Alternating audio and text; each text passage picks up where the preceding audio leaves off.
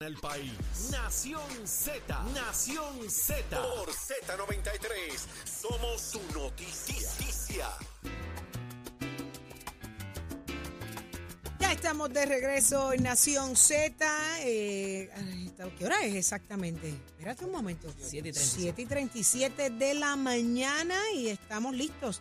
Ya está eh, Carla Cristina con lo que está pasando en Puerto Rico y el mundo. Venimos con eso más adelante porque ya está con nosotros el licenciado Leo Aldrich. Así que muy buenos días, licenciado. Buen día, Leo. Buenos días, compañeros. Un placer estar con ustedes. Licenciado, eh, ayer llamó muchísimo la atención el resultado de lo que se viene esperando hace mucho tiempo, ¿verdad? Descubrir o, o que finalmente se señale al culpable del asesinato del macho Camacho. Gran sorpresa, fue la que nos llevamos todos, pero hay unas realidades ahí dentro del caso que queríamos discutir con usted. Pues claro, mira, lo que creo que es importante destacar, eh, antes que todo, es que la vista preliminar es precisamente gobernada por la regla 23 de procedimiento criminal y esta era una, 20 una regla 23 en alzada. Eso lo que significa es que una vez resuelto lo que determinó el juez, el fallo del juez, no se puede hacer más nada por parte del gobierno desde la fiscalía. O sea que se tiene que vivir con ese resultado. Ya no se puede proseguir con el caso, no hay un segundo No, bate, no se va en era- alzada No, eh, la es- fiscalía. eso era la alzada. Esta la era, alzada. no, ok. O sea que eh, eh, ya hasta aquí termina. Eh, prácticamente el proceso no se espera más. Correcto, el proceso termina aquí. La, la forma en que usualmente los tres pasos en un caso criminal grave en Puerto Rico son eh, la regla 6, que es la vista para determinar si hay causa para arresto, luego la regla 23, que es la vista preliminar, y luego el juicio. Eh, si no hay causa en la regla 6, puede ir la fiscalía en, en alzada. Si no hay causa en la vista preliminar, puede ir la fiscalía en alzada. En este caso de Macho Camacho, fueron en alzada en la vista preliminar Sin después embargo- de que sufrieron un revés y eh, la, la, la decisión fue la misma. Licenciado, De por parte de eh, otro juez. ayer en una entrevista que estuve viendo acá en Lo Sé Todo, el- la- de fiscalía, pues se habla tan claro como que esto, estos fiscales no eran los iniciales de este, de este caso. Así que ellos tuvieron que coger un caso prácticamente que no le pertenecía. ¿Esto tiene algo que ver? No, eh, realmente no creo que tenga nada que ver. Se supone que esto pasa todos los días en, en la fiscalía local, en fiscalía federal, en fiscalía en Nueva York, en, en todos los lugares los fiscales renuncian o se reubican y el caso lo puede llevar a otra persona. Esto va a depender de la prueba, de la evidencia, de la contundencia de esa prueba y de esa evidencia. Y al parecer pues no estaba, en este momento no estaba. Dos profesionales del derecho, un juez en la vista preliminar original y otro juez en la vista preliminar en alzada determinaron que no existía suficiente elementos para determinar que estas personas eh, merecían un juicio, o sea que ni tan siquiera era que, que no era más allá de dudas razonables, porque ese es el estándar en el juicio, sino que ni tan siquiera que había unos estándares mínimos para pensar que estas personas estaban vinculadas a este asesinato. Por lo El menos peso eso de la prueba, eh. Leo, eh, y ahí es donde quiero llegar. El peso de la prueba, el peso del testigo estrella de su, de que lo que esté diciendo se pueda corroborar con, con la evidencia que hay allí, eh, fotografías, eh, entre otros elementos, que parece que eso, pues como que no cuadró mucho. Bueno, y, y tenemos que, y eso es un buen punto, y tenemos que también tomar en cuenta que en el proceso inicial, en la vista preliminar inicial, el testigo estrella no quería estar allí, no quería testificar. Y eso ya de por sí representa un problema para el Ministerio Público cuando tienes un testigo que no quiere estar eh, declarando, que tiene un, un ánimo encontrado con los fiscales que le están haciendo preguntas. Pues obviamente en, términos eh, legales se le llama un testigo hostil, pero no es positivo para la para el flujo del caso y ese era el caso que tenía esa era la situación que tenía la fiscalía en esta ocasión un testigo estrella que de hecho se fue de la jurisdicción después de que se le trajo y, y representaba un sinnúmero de problemas Claro. eh, para para la fiscalía La fiscalía, eh, obviamente, eh, manos llenas en el caso, estuvieron ahí eh, más de 10 años trabajando con el caso, buscando atender las circunstancias, trasladando gente de los Estados Unidos. Muchas de las personas que están, ¿verdad?, que se le imputaba este delito, eh, están muchos de ellos cumpliendo cárcel por otras, por otras circunstancias. Leo, y, y traigo el tema porque me es importante, el match de prueba. Muchas veces los casos se caen ahí porque fue que no se preparó demasiado la fiscalía o fue porque hay un problema realmente de, de corroborar la prueba allí que el juez dijera, mira, eh, definitivamente eh, eh, son ellos. Eh, ¿Dónde está el desfase? Pues, pues, es una gran pregunta, pero no, no sé la respuesta porque no he tenido oportunidad de hablar con los fiscales. He hablado por encima con algunos de los abogados defensores Ajá. después del proceso de la vista preliminar inicial y, y me parece que es una mezcla de las dos cosas. A veces cuando eh, ¿verdad? hay una presión mediática una presión de la familia por resolver un caso, porque haya una adjudicación de culpa, porque haya una, para que se cierre ese capítulo, pues muchas veces se trata de llevar un caso que no necesariamente tiene todos los elementos de juicio y yo sin haber visto la prueba de filar, porque obviamente no estábamos allí en el tribunal, eh, sí, pues tengo que reconocer que dos profesionales del derecho en dos momentos distintos, dos jueces investidos con el poder que eso les da, determinaron que estas personas no estaban vinculadas, por lo menos con el estándar legal que se requiere, a este asesinato. Y pues entiendo que eso, ¿verdad?, Eh, eh, es difícil para la familia y es difícil para muchas personas que siguieron el caso, eh, que tenían un interés particular en el desenlace, pero creo que, ¿verdad?, hay que respetar e- ese criterio de, esos dos jueces. que, que, que es como hasta poco frustrante. Todo el mundo, y, y es una muestra, ¿no? También, ¿no? aunque no es comparable, la cantidad de casos sin resolverse, sin saber quiénes fueron, sin que personas paguen por, por el asesinato de un ser querido. Y este caso es como, como una bandera que, que dice mucho, licenciado. Dice mucho. A veces uno, uno dice quién, quién, quién es finalmente termina siendo el culpable, eh, el asesino o el sistema. Son No- muchos no- casos sin resolver todavía aquí en. Puerto Rico, pero el sistema eh, es así. O sea, Por eso, entonces yo, yo me pregunto, ¿quién es verdadero culpable? ¿El sistema o, o el que lo mató? Porque entonces alguien lo real- hizo. la realidad es que tenemos que siempre tener claro que el, ¿verdad? el, el sistema de justicia criminal nuestro requiere que se pruebe la culpabilidad de alguien más allá de toda duda razonable y que los jueces tienen que proteger que lo que entre al, al juicio sea admisible bajo las reglas de evidencia. Pues, pero son entonces, licenciado, haciendo, haciendo un paréntesis, mire, si lo que hace falta es tener una muy buena defensa y, y, y, y sembrar la duda. Si, si, es- es. si partimos de ahí, una muy bu- un muy buen abogado, una muy buena abogada, se acabó el asunto. Y si usted se da con un fiscal flojo, pues mire, ganaste. Entonces, ¿y qué hacemos? Yo sé que la justicia es ciega, pero es duro. Lo que pasa es que lo que les decía ahorita, compañeros, no importa cuán buena sea la prueba eh, o la do- documental, testificar, lo que sea, si el juez no le amerita credibilidad a ese Por testigo, eso, es un buen ya. abogado. no importa lo ahí que... va- ahí van las reglas de Sí, evidencia. pero es la, eh, tú puedes preparar el testigo. Si el juez no le cree, no le cree, no le amerita vera- veracidad lo que dice. Yo no sé cuánto prepararon, tantos yo no sé cuánto prepararon a este testigo No, realmente. pero tantos factores, los nervios te traicionan. eh, no, eh, eh, eh, yo no sé, eh, es bien difícil. Digo, no eran abogados rookies aquí, no creo, ¿verdad, Leo? No, claro que no. Pero no, no, no, no sé, pero lo, pero lo que es importante, y yo entiendo lo que tú dices, Saudi, pero también hay que verlo desde el otro lado. Eh, el- Es terrible que se someta a juicio, y mucho más que se halle culpable a alguien que Inocente, es inocente. O sea, eh, eh, o sea, que eso también, eso también hay que tenerlo siempre en consideración. Había un juez de Nueva York muy famoso que decía que el sistema no es perfecto, pero, eh, pero está diseñado para que eh, en vez de que, o sea, si, si hay que escoger cuál es peor, Eh, un culpable que esté fuera o, o- o Un inocente inocente, que- no preso. vaya, pues es, es- es- es eso, ¿verdad? Ese es el trade-off que muchas veces se, se, se, se presenta y es importante que se velen esos derechos y que se velen esas protecciones eh, y, y pues no sabemos porque no estuvimos en, en la sala Mm. si estas personas tenían algún vínculo o no.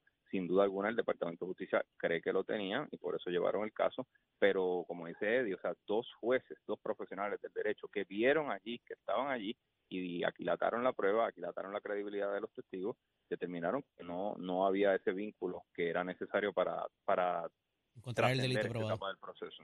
Correcto. No, no, no, porque no era ni No era ni- causa, esa no era, era, la- no era juicio, era eh, exacto, era una vista preliminar. Una vista preliminar. Bueno, pues muchísimas gracias, licenciado, como siempre. Un Gracias, placer tenerlo con nosotros acá en. Nación Z. Igualmente.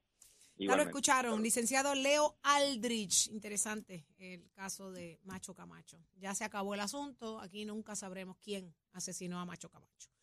Pero tenemos muy buenas noticias. Atención, présteme atención que, que se paraliza el país. Usted que está echando gasolina, déjemele saber ahora mismo, ahora mismo a ese detallista que hay buenas noticias. Está con nosotros nada más y nada menos que el señor Ramón Monchito Ortiz. Muy buenos días, Monchito. Buenos días. Buenos días a todos y todas. Este, gracias por la, por la invitación. esta invitación no es, no, esto trae consigo tremendo party. Es que estamos hablando de que eh, por ahí se acerca la celebración de la convención anual de la Asociación de Detallistas de Gasolina del 28 al 30 de octubre. ¿Qué está pasando? ¿Qué es lo que hay ahí? Bueno, después de Fiona, que ha sido horrible para los y las detallistas de gasolina, Así pues es. entonces tenemos que buscar el espacio, ¿verdad?, de, de compartir.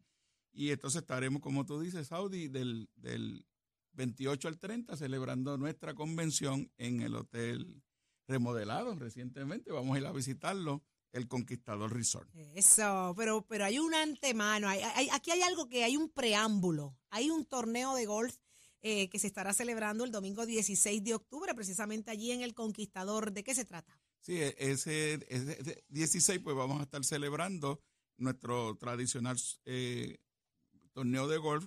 Eh, va a ser bajo el formato de True Person Scramble y comenzamos desde las 8 y 30 de la mañana. Ay, ay, ¿cuál es? 16. El 16, y eso es el 16 de octubre. ¿Y cuál es el propósito de este torneo que celebra la asociación? Básicamente, este, este torneo lo que busca es promover ¿verdad? El, la camaradería entre los socios, los suplidores eh, y los mayoristas y crear como un espacio ¿verdad? de compartir fuera de lo que tiene que ver con el día a día dentro de una estación de gasolina. Qué interesante. Y lo bien que se pasan en esos jueguitos de golf. Hay unos que saben, otros que no saben, pero no es ni saber, es lo mucho que se habla Es en, en eso, en esos jueguitos. Pero, eh, Monchito, señor Ramón Monchito Ortiz, porque hay que llamarlo como es. Usted me indicó que este año cuentan con dos premios importantes para quienes logren ese Hole in One. ¿Puede explicarnos en qué consiste? Sí, el, el primer premio, este, que es eh, lo que ellos, eh, yo no juego golf. ¿verdad? Ajá, no se preocupe. Voy usted- a donde está la picadera siempre. Ah, eh, que es buena. ahí es que es bueno. Esa es importante. Bien, el cajito, tú sabes. Ahí la es que es parte- bueno. Y lo picante, que es Y si bueno. necesita chofer, me avisa No, que yo le guío el contamos, carrito. Contamos contigo. pues este año, ese hoyo en uno, es- primero es auspiciado Puerto Rico, por Puerto Rico Supply. Eh, y, ese, y eso va a hacer que el jugador que llegue a lo más cercano al hoyo rotulado va a recibir, no tiene que uno, con lo más, Más cercano, cerquita, lo más cerquita. lo más- the pin. o exacto, el más Close cercano tiene un premio de 50 mil ¿Cuánto? 50 mil dólares auspiciado por Puerto Rico Supply. ¿Cuánto? Y los que no sabemos podemos jugar. No, alguien se lo va a llevar. alguien se lo va a hallar porque es lo más cercano. Esa es la ventaja de eso. No es que es correcto. Entonces, ¿Y el segundo? y el segundo va a ser auspiciado por Texaco y ese va a ser también el, el hoyo rotulado Ajá. y ese va a recibir un premio de, de 30 mil dólares. ¿Cómo es esto, Monchito? Aquí hay guachintones. Bueno, Hay que ir para ese Tú sabes que torneo. siempre han dicho que nosotros los detallistas y que somos de chavitos. pero Eso Lo que tenemos es hambre y sueño, pero, vamos, pero las empresas pagan. Qué Así bien, que, y además bien. siempre tenemos mucha pues, escena, como dijimos, picadera, lechón asado, y siempre, pues, ¿verdad? Los refrigerios, que yo creo que también es importante. Qué bueno. Y dice que van a estar ofreciendo regalos y rifas de manera que hay muchas oportunidades Muchas de ganar. oportunidades para todos los concursantes. Hay que darse cita a esta, a esta convención. Eh, cambiando a la convención que viene por ahí, ¿qué adelantos nos puede dar? Que Pues mira, de- como, como, estamos, como es costumbre ya, el 28 que comenzamos nuestra convención, lo primero que vamos a hacer es el taller de seminario de tanque soterrado. Para los que no saben, los ga- las estaciones de gasolina tienen que cumplir todos los años con un taller para la gerencia y para los empleados. eh, y eso se va a celebrar ese día.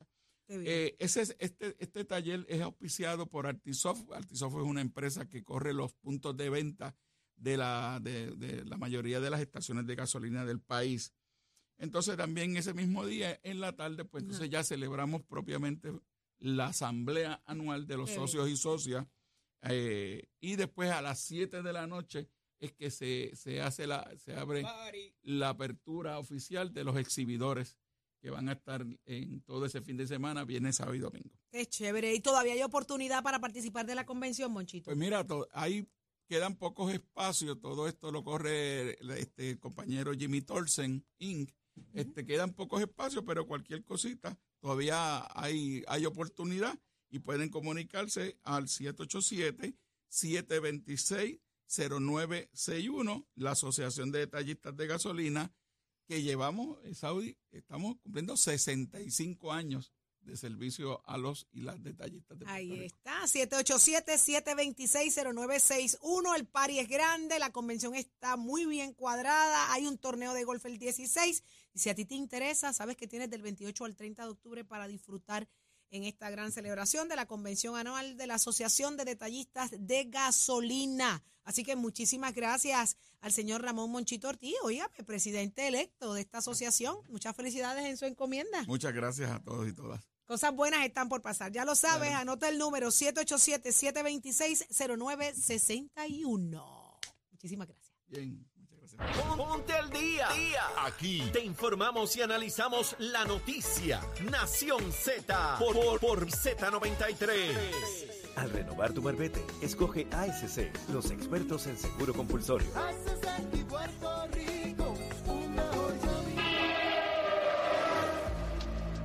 Buenos días, soy Carla Cristina informando para Nación Z. En el tránsito continúa el tapón de Hormiga Brava en la mayoría de las vías principales de la zona metropolitana, como la autopista José Diego entre Vega Alta y Dorado. Luego, más adelante, desde Toabaja hasta el área de Atorrey, hacia la salida del expreso Las Américas. Igualmente, la carretera 165 desde Levitown hasta la entrada a Guaynabo, esto en la altura de la intersección con la PR22. También la carretera PR5 en Bayamón, la 167 también en algunos tramos de Bayamón. La avenida Los Más Verdes entre la American Military Academy y la avenida Ramírez de Arellano, esto en Guaynabo, el expreso Valdoriote de Castro desde la confluencia con la ruta 66 hasta la entrada al túnel Minillas en Santurce, la avenida Central también en dirección a Río Piedras, el expreso de Trujillo igualmente desde Trujillo Alto hasta Río Piedras, la autopista Luis Aferré desde Montelledra hasta el área de, de Río Piedras, más al sur en la zona de Caguas está súper ataponada por allá desde el Four Points Sheraton en Caguas, igualmente la 30 entre Juncos, Gurabo y Caguas y el expreso Chayán en San Lorenzo en dirección a Gurabo. Más adelante actualizo esta información para ustedes. Ahora pasamos con el informe del tiempo. Este informe del tiempo es traído por Winmar Home, energía de la buena. Toledo, protege lo que más valora. El Servicio Nacional de Metrología nos informa que una vaguada que tenemos en la superficie continuará moviéndose a través de nuestra región durante el día de hoy, provocando aguaceros pasajeros a través de la mitad este de la isla en horas de la mañana. Ya entrada la tarde se esperan tronadas sobre sectores del interior y oeste y esta actividad de lluvia pudiera provocar inundaciones urbanas y de riachuelos. Las temperaturas máximas deberán fluctuar hoy entre los medios 70 grados en las zonas más elevadas de la montaña y el interior y los bajos 90 grados en las costas. Se espera que los vientos estén del este, moviéndose a velocidad de hasta 15 millas por hora con ráfagas más fuertes cerca de las tronadas. Más adelante les hablo sobre cómo va a estar el mar hoy para Nación Z. Les informó Carla Cristina. Yo les espero en breves minutos. Nación Z Nacional con Leo Díaz aquí en Z93. Somos du- du- du- duros en entrevistas y análisis. Nación Z. Nación Z. Por el la música y la Z.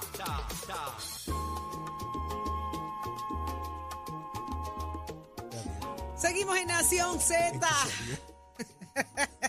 Seguimos en Nación Z. Eh, señores, eh, Analizando memes. eh, ¿cómo es? Analizando memes.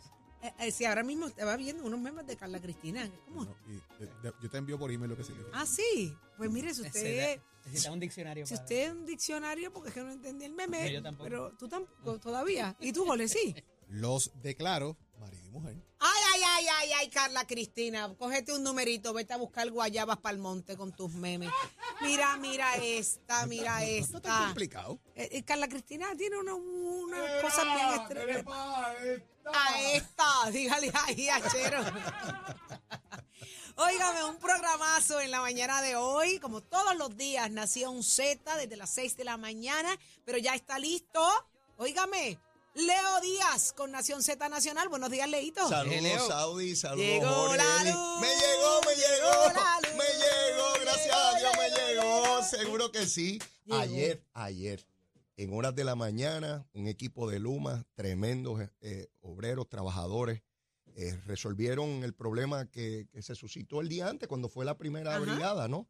Porque tal como se ha, de- se ha dicho en infinidad de ocasiones, eh, físicamente parece no haber problema, se instala todo, se deja caminando la situación, pero surge algún contratiempo, el sistema falla y entonces hay que descubrir verdaderamente dónde está el problema. Eso está pasando en muchos en lugares. muchos lugares, en muchos lugares.